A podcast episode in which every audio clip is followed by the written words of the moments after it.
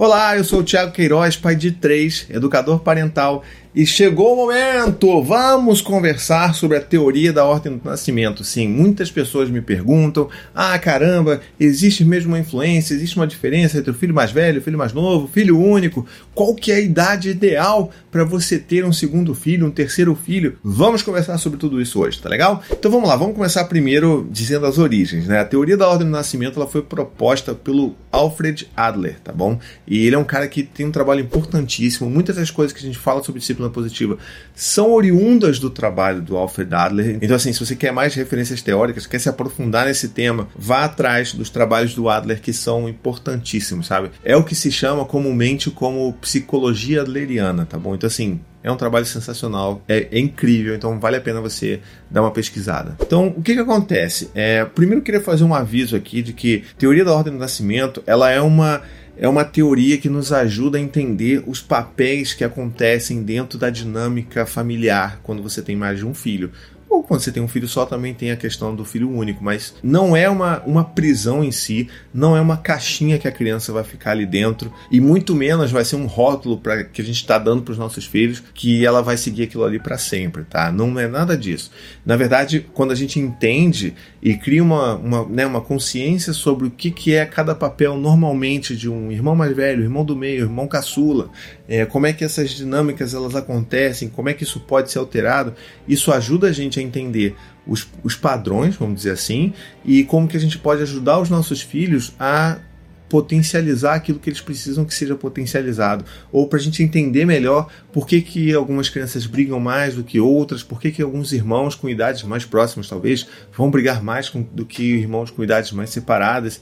Então, tudo isso ajuda muito, não é uma definição, sabe? Não é tipo um joguinho que você vai, ah, você é o mais velho, você é o mais velho clássico, olha isso aqui, tá, tá, tá, tá, você é isso, você é isso. Não é sobre isso, tá legal? É sobre a gente entender essas dinâmicas, entender como que a gente pode ajudar os nossos filhos a sair de determinados determinados papéis e explorarem outros lugares, se sentirem amados e importantes, mesmo não sendo aquilo que lhes é estabelecido dentro da dinâmica da família, tá legal? Um outro ponto importante que eu queria falar com vocês também é que assim, tem uma, vamos botar assim, uma idade em que se consolida essas diferenças, ou pelo menos que essas diferenças de, de, de papéis de irmãos ela é reduzida, vamos botar dessa forma, que é ali por volta dos quatro anos. Tem gente que fala três anos, mas enfim, vamos colocar quatro anos, que é, é, o, é o que está mais clássico ali na, na, na teoria da, da, ordem do nascimento. E então o que, que isso quer dizer? Por exemplo, se uma criança, quando ela tem um irmão que acabou de nascer, ela tem cinco anos de idade, essa criança, muito provavelmente elas não vão sofrer a dinâmica, né? não vão viver a dinâmica de um irmão mais velho e um irmão mais novo. Provavelmente ele vai ter traços de personalidade que se assemelham mais a um filho único e talvez a outra criança a um outro filho único, se você não tiver mais nenhum filho, sabe? Ou muito provavelmente vai ser um filho único e um filho mais novo. Existe toda uma composição mais complexa aí que a gente precisa analisar e que faz todo sentido, porque de fato são nesses primeiros anos de vida da criança que ela vai consumir consolidar toda a, a, concepção sobre quem ela é, sobre o papel que ela exercita dentro daquela família. Então, assim, é bom a gente entender isso, porque isso faz, faz diferença, sabe?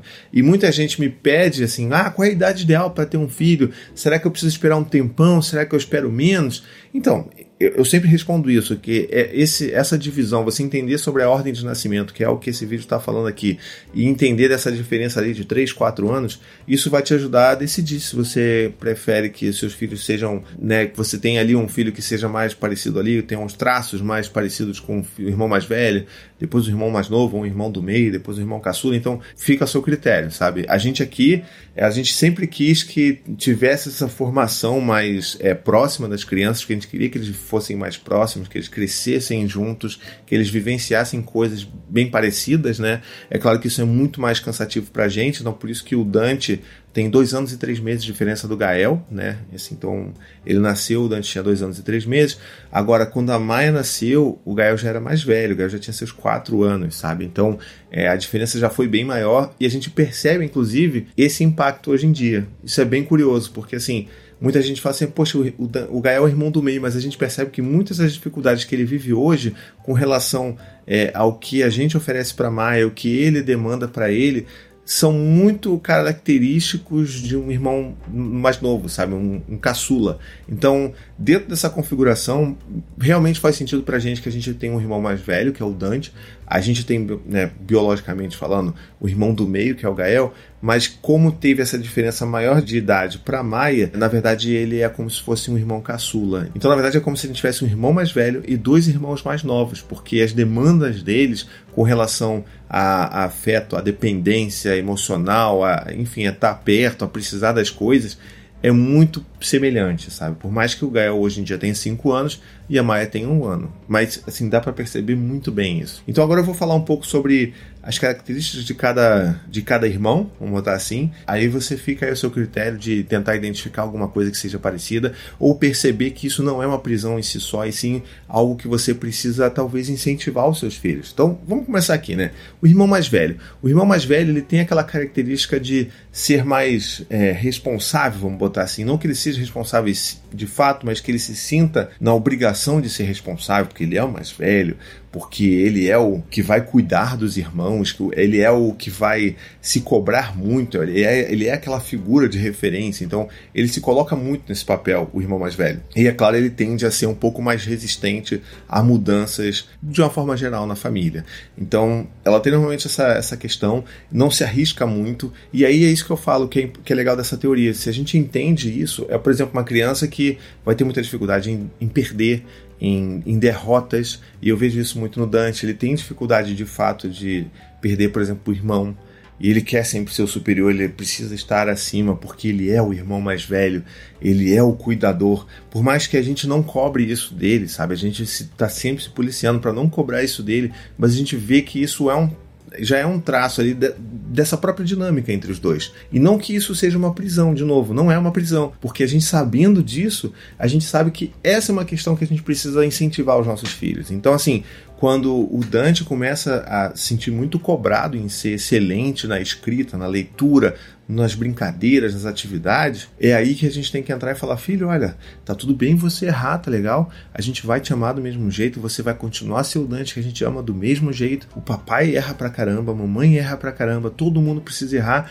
e é no erro que a gente aprende também. Então, olha, você precisa entender que tá tudo bem, o papai sempre vai estar aqui para te dar apoio se você perder, se você sentir vontade de chorar porque você tá triste, porque você perdeu ou porque você não conseguiu fazer isso, a gente tá aqui por você. Então essa que é a beleza da teoria da ordem do nascimento, porque a gente consegue ajudar os nossos filhos a entenderem que não é só executando aquele papel ali de irmão mais velho que vai fazer com que eles sejam amados, que eles, são, que eles sejam importantes na família. Não, todo o resto, porque a gente ama, quem a gente ama na verdade é o Dante, é o Gael, é a Maia, independente do papel que eles exerçam dentro da família, tá?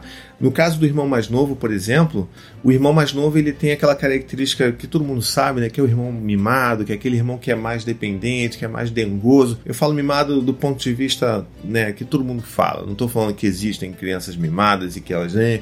Birrentas e tudo. Não estou falando sobre isso. Estou falando naquela questão de é uma criança que é mais demandante, que ela é tá ali, mas ela precisa mais, ela quer estar tá mais perto do colo e não sei o que, e tem uma tendência a ser uma criança mais dependente, de não conseguir fazer as coisas por si só.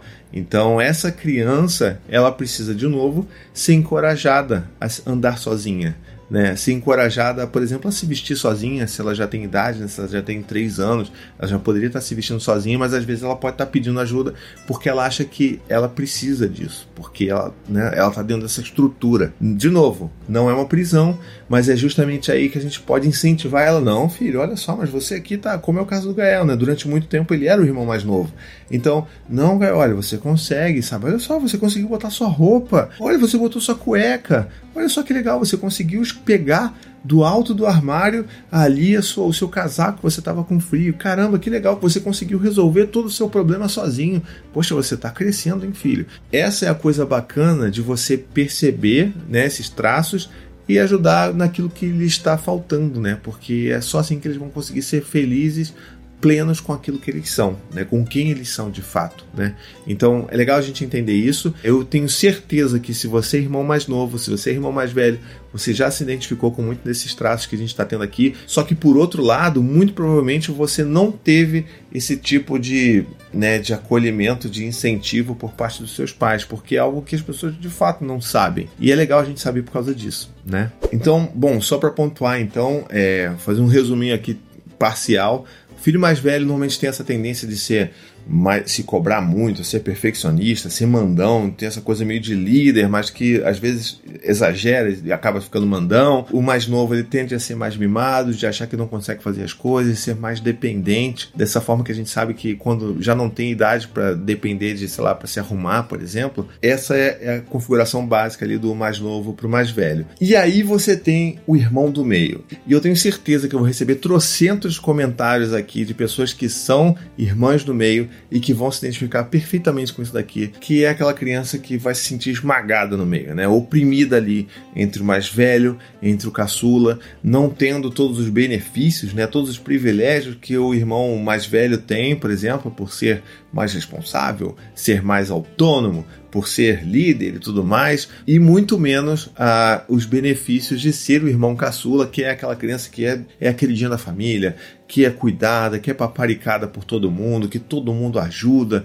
que todo mundo se preocupa. E é aquela criança que na maioria das vezes ela vai se sentir solitária, vai se sentir muito cobrada, mas por outro lado, ela vai se sentir também muito livre para ser o que ela quiser. E às vezes ela assume um papel um pouco de revolta, vamos botar assim, né? De se impor e se colocar como extremamente diferente de qualquer um dos outros irmãos e é exatamente aquilo que ela quer ser. Ela não quer ser nada, ela renega tudo aquilo que lhe, lhe colocam como que ela deveria ser, ou muito menos se for parecido com o irmão mais velho ou não, mas que está constantemente disputando com o irmão mais velho, sabe, para ter esse poder ali pelo menos sobre o irmão mais novo. Então, assim, é uma criança que ela vai ter todas essas questões, mas por outro lado, ela também vai, ter, vai tender a ser uma criança mais ponderada no sentido de entender melhor o lado dos outros, sabe? Então, ela vai estar tá ali tentando. Vai, ela vai ter uma facilidade maior, por exemplo, para mediar questões, sabe? E tudo isso, na verdade, né, a gente sabe, são traços são possibilidades, são, digamos assim, possibilidades com alta chance de acontecer, vamos botar assim. Mas, de novo, não é uma prisão. Então, assim, se você tem, tipo, três filhos como eu aqui, se bem que não é muito meu caso, eu vou voltar nele de novo daqui a pouco, mas se você tem uma criança que é do meio e ela se sente nesse lugar, você percebe esse tipo de, de situação, de traço na personalidade dela, é aí que você precisa investir um esforço de valorizar o quanto ela é única, de valorizar as coisas que ela gosta de fazer, de valorizar quem ela é por aquilo que ela é, não pelo que ela tenta ser, sabe? Então ela precisa dessa desse reforço em valorização de identidade. E a gente às vezes não, não faz isso. Normalmente as crianças do meio elas são de fato as mais largadas, né? Você sabe disso. Você é irmão do meio. Eu não sou, mas você é irmão do meio, eu sei porque eu já ouvi inúmeros, inúmeros relatos disso. Então é aí que a gente precisa conhecer a teoria, entender o que acontece e prover para os nossos filhos aquilo que lhes falta na dinâmica tradicional familiar tá legal? E aí, de novo, voltando lá para a questão dos meus filhos aqui, por exemplo, né? Então, assim, é como se na verdade eu tivesse um irmão mais velho, que é o Dante, um irmão mais novo, que é o Gael, e outra irmã mais nova, que é a Maia, tá? Então, a gente tem duas, dois irmãos mais novos aqui e a gente, através dessa teoria, inclusive, a gente conseguiu entender com mais facilidade por que, que o Gael tem tanta dificuldade com a chegada da Maia. O Dante, é claro, teve bastante dificuldade com a chegada do Gael, mas nem de perto o tamanho da dificuldade que o Gael tinha quando a Maia chegou, que ainda tem, na verdade. Então é legal a gente saber esse tipo de coisa porque eu sei o que, que o Dante precisa porque eu sei o que o Gael precisa principalmente. Então pego o Gael, por exemplo, e eu sei que ele vai precisar de mais disponibilidade nossa. Ele vai precisar de mais contato, ele precisa de um abraço, às vezes vai precisar de um colo, mesmo sendo uma criança de 5 anos, porque ele se sente ainda nessa necessidade. E eu não vou deixar de atender as necessidades dos meus filhos, independente da idade deles, sabe? Enquanto eu tiver força física de carregá-lo no colo, eu vou fazer isso. Se eu não tiver mais, vai se sentar no colo do papai, no sofá, por um abraço gostoso, uma sessão de cócegas, enfim. A gente faz aquilo que a gente consegue oferecer, né? Mas é importante a gente perceber que existe de fato. O Gael, ele não se comporta tanto quanto um irmão, sabe, do meio. Ele se vê muito ainda como um papel de irmão mais novo, sabe? É por isso que tem tanto conflito com a Maia, por isso que tem tanta dificuldade de aceitar é, o que a gente faz com a Maia e o que a gente já não faz mais, não por causa de, de diferença de, de, irmão e tudo mais, mas só por causa de idade, né? Porque a Maia tem um ano e ele tem cinco, mas a gente precisa entender que isso é necessário para ele ainda e mais ainda, a gente atende as necessidades, mas a gente também coloca ele para ele entender que ele é grande, que ele tem 5 anos, que ele já está conhecendo as letras, e a gente fica, caramba, olha isso, você conseguiu escrever o seu nome, cara, olha que incrível, você está crescendo, olha, você já está falando tanta coisa diferente, olha, você já está comendo isso, você já está ajudando o papai a cozinhar, você está ajudando o papai a lavar a louça, então assim, é muito bom que a gente entenda tudo isso para a gente poder valorizar aqueles pontos que faltam nos nossos filhos.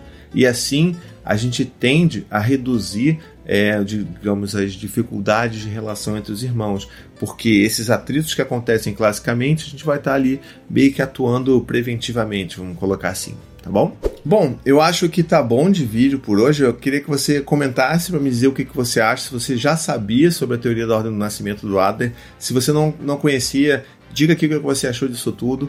É, se você quiser mais aprofundamento, assim, o vídeo vai ficar gigantesco se eu falar muito sobre isso. Então, se você quiser que eu fale mais sobre, é, diga aqui nos comentários, a gente pode fazer uma versão 2, eu posso fazer um aprofundamento de determinadas relações, características. Se você tem uma relação aí que é muito diferente, coloque aqui nos comentários também. Com relação a tudo isso, também existem exceções, é claro. A gente sabe que determinadas configurações de família podem mudar um pouco essa dinâmica de mais velho, mais novo, filho único. A idade ela é um desses fatores que podem alterar isso, mas tem outros fatores também que a gente pode falar no novo vídeo. Se você quiser, deixa aqui nos comentários, tá bom? E se você gostou desse vídeo, não esquece, divulga ele por aí. Tem muita gente perguntando sobre isso, perguntando sobre a idade ideal de ter um segundo filho, ter um terceiro filho. Esse vídeo pode ajudar essa pessoa, tá bom? E é claro, se você gosta do meu trabalho, se você ama tudo isso que está aqui, não esquece, você pode virar um membro do meu canal. Com apenas R$ 7,99 por mês, você se torna um apoiador do meu canal, você ajuda a manter esse trabalho lindo continuando e também ganha umas regalias, né? Como por exemplo o meu grupo de apoiadores lá no WhatsApp, que a gente troca altas ideias, a gente super tem super alta, assim, tem altas desconstruções, altas questionamentos. E assim, o grupo ele na verdade é uma comunidade viva, sabe? A gente está sempre se ajudando, criando novos questionamentos, fazendo discussões saudáveis e é muito incrível crescer junto dessas pessoas. Então, se você puder apoiar, você vai estar fazendo um trabalho ótimo comigo aqui e vai, é claro, receber essas recompensas muito bacanudas, tá bom? Então, um beijo, até a próxima e tchau, tchau. To the 25 senators who just voted against US veterans and their families, you flip-flopped, voted no on the Honoring Our Pact Act. You know it provides medical help to vets, makes amends to veteran families who lost children to recklessness. You voted yes just days ago. Why the flip flop? Don't put politics ahead of vets and their families. To everyone listening, contact your United States senators today. Demand they vote yes. Make the Honoring Our Pact Act law now. Paid for by SO.